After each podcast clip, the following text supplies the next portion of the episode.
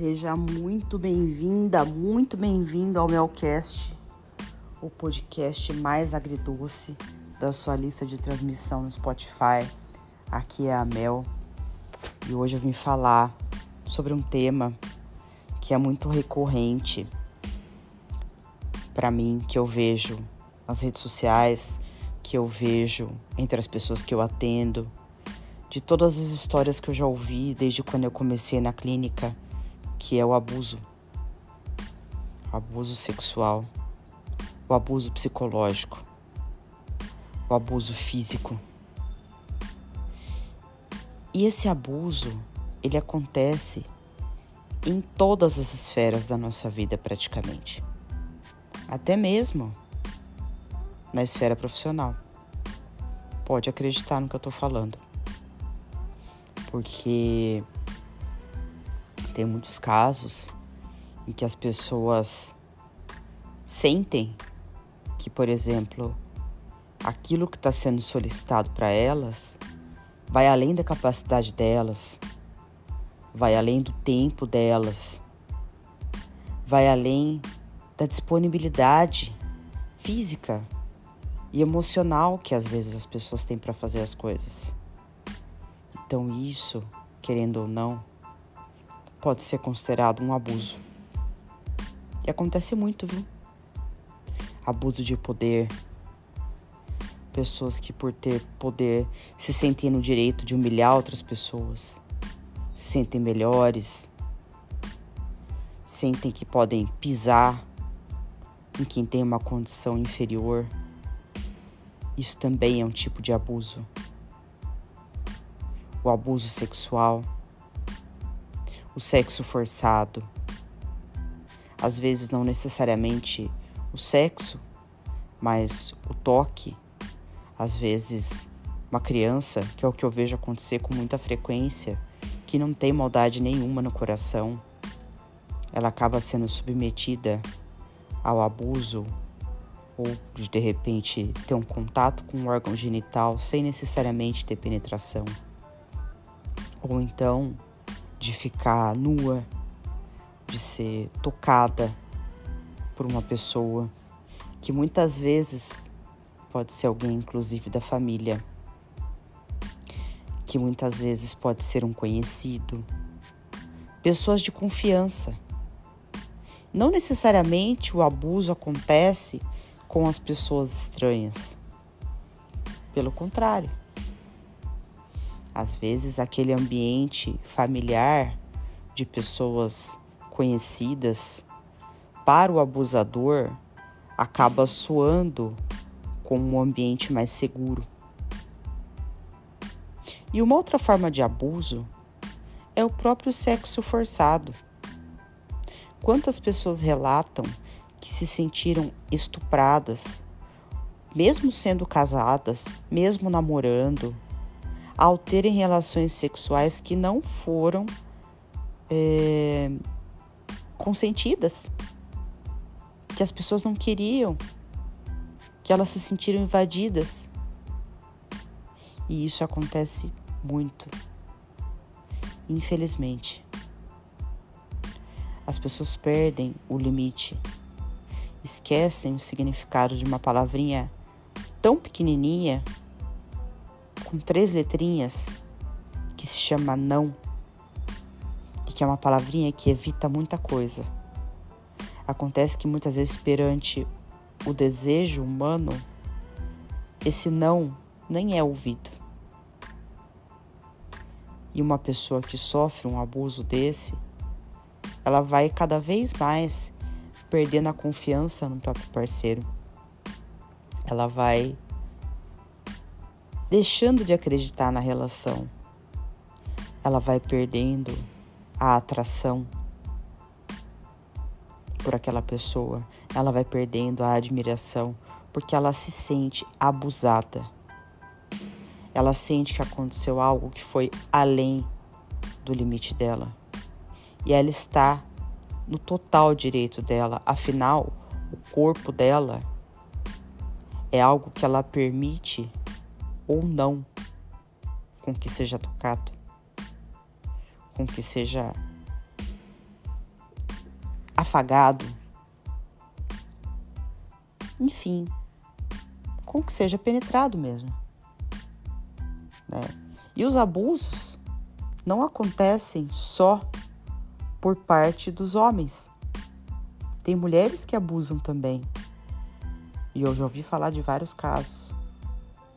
Mulheres que abusam de crianças. Então, assim, a questão da perversão do ser humano, que muitas vezes é algo muito enrustido, né? E que apesar da gente ver ainda acontecer com muita frequência, antigamente era uma coisa mais escondida, mais oculta. Por quê? Porque não tinha rede social, não tinha denúncia, não tinha câmera. Então, às vezes, quando uma pessoa ficava sabendo que a outra tinha sido abusada, aquilo já tinha passado 10 anos, 20 anos. E aquela pessoa passou a vida inteira sofrendo por conta daquilo. Né? E o próprio abusador muitas vezes tem um discurso que faz com que a pessoa que foi abusada fique em dúvida. Ele mesmo fala, ela provocou. Ela tomou banho perto de mim. Ela tirou a roupa perto de mim. Ela ou ele, tá, gente? De forma geral. Só que a pessoa fez isso muitas vezes sem maldade nenhuma. Pode ter maldade? Sim, pode. O ser humano é capaz de tudo. Eu não duvido de nada. Mas muitas vezes a pessoa tem uma intenção de ela mesma ter uma. Muitas vezes a pessoa tem uma necessidade de autoafirmação. Ela quer ser olhada, quer ser vista, quer ser anotada quando ela já chegou nesse nível de discernimento. Talvez para realmente se sentir valorizada, vista, anotada. Mas não necessariamente ela quer uma relação sexual. Não necessariamente ela quer é, ser passar por um processo de violência. Só que não necessariamente ela quer ter uma relação sexual. Só que a partir do momento que isso acontece sem o consentimento dela, isso é um abuso. E infelizmente, gente, acontece com uma frequência muito grande. E sabe qual é o maior problema disso? As mágoas que ficam desse acontecimento. Eu já atendi muita gente que foi abusada sexualmente e que, por conta disso, tem traumas imensos relacionados à sexualidade. Tem pessoas que chegam a sonhar à noite, a ter pesadelos com o que aconteceu. Tem pessoas que desenvolvem problemas familiares que acabam até se isolando de todo mundo porque não querem falar o que houve e ao mesmo tempo é, elas gostariam de estar perto da família, mas para não ter que expor esse lado, elas acabam se afastando. Então, gente, a gente tem que estar muito atento, porque o abuso está aí, ele está na nossa cara. E se a gente não tomar cuidado, a gente cai. E, por exemplo, uma coisa que eu tenho visto, assim, apesar de eu não atender crianças, mas eu vejo casos de adolescentes e de adultos, é que muitas vezes tem também os pedófilos, né? Pessoas que acabam aí pelas redes sociais seduzindo crianças e adolescentes, às vezes ingênuos, oferecendo algumas coisas que eles nem imaginam qual é a intenção dessa pessoa, pedindo foto, e a criança manda, na maior ingenuidade. Aquela pessoa às vezes tem uma rede de pedofilia envolvida. Então os pais têm que ficar muito de olho. Pai tem que ver celular de filho sim. Pai tem que ver rede social de filho sim. Outro dia eu atendi uma senhora com uma filha de 9 anos que ela entrou no Instagram da filha e só tinha pedófilo. E a menina não tinha discernimento e nem maldade para perceber isso. Então, nós, infelizmente, estamos num mundo mal. Que eu não vou ser otimista, porque infelizmente é o que eu penso, que está caminhando para o pior. Então a gente tem que estar tá atento ao que acontece com as pessoas perto de nós.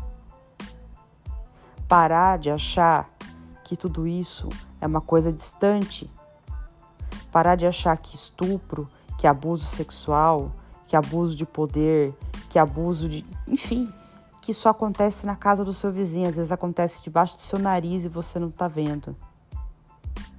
Você tem que ter um olhar crítico para isso, porque com isso você pode salvar uma pessoa de um trauma eterno, que talvez ela vai demorar anos para reverter e que você tem o poder de evitar isso. Tá bom? Eu sei que o tema é pesado, mas eu espero que vocês tenham gostado desse conteúdo e até a semana que vem no próximo podcast. Um abraço para todos. Tchau, tchau.